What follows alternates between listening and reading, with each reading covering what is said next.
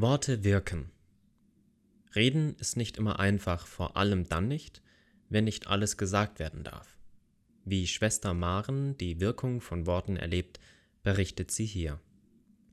Ein treffendes Wort. Ich predige gern, den Zuhörenden während der Predigt in die Augen zu schauen, zu erleben, wie sie mitgehen, das bereitet mir Freude.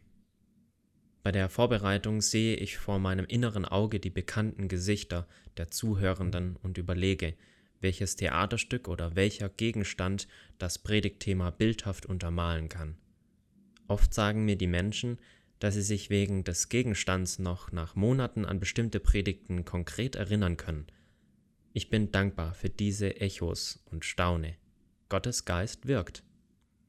Ein verbotenes Wort.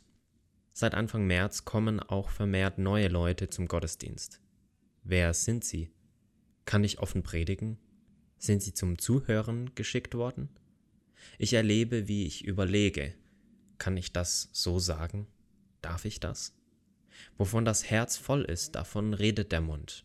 Lukas 6, Vers 4. Aber was tun, wenn ich nicht reden darf? In den letzten Wochen stürmen die Informationen zum aktuellen Weltgeschehen nur so auf uns ein. Mir geht es da nicht anders als Ihnen.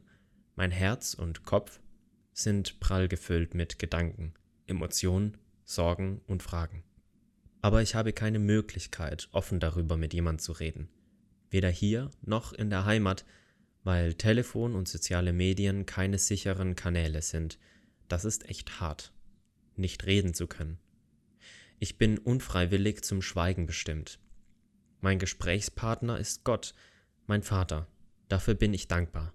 Bei ihm kann ich mein Herz ausschütten, doch manchmal würde ich gern mit einem Menschen über das reden, was mein Herz beschäftigt. Ab und zu bin ich aber auch sprachlos.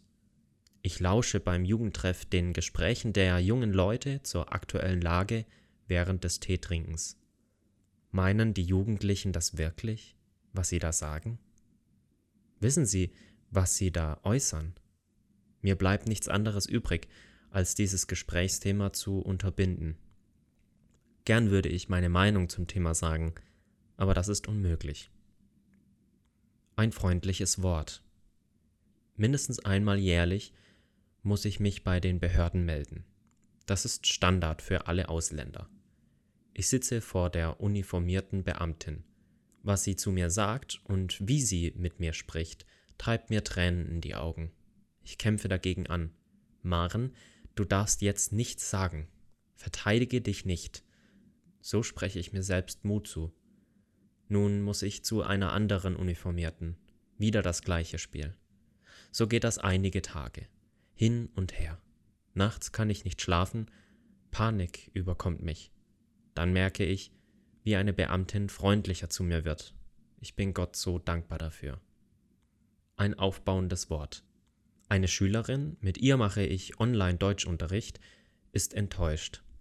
Eigentlich spricht sie hervorragend Deutsch und ich weiß gar nicht mehr, was ich ihr noch beibringen könnte.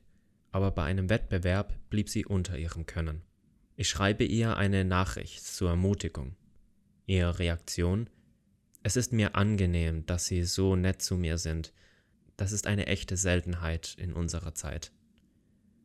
Ich möchte mit meinem Leben reden, als Christin und Mitmensch, ohne Ansehen der Person, denen ich begegne.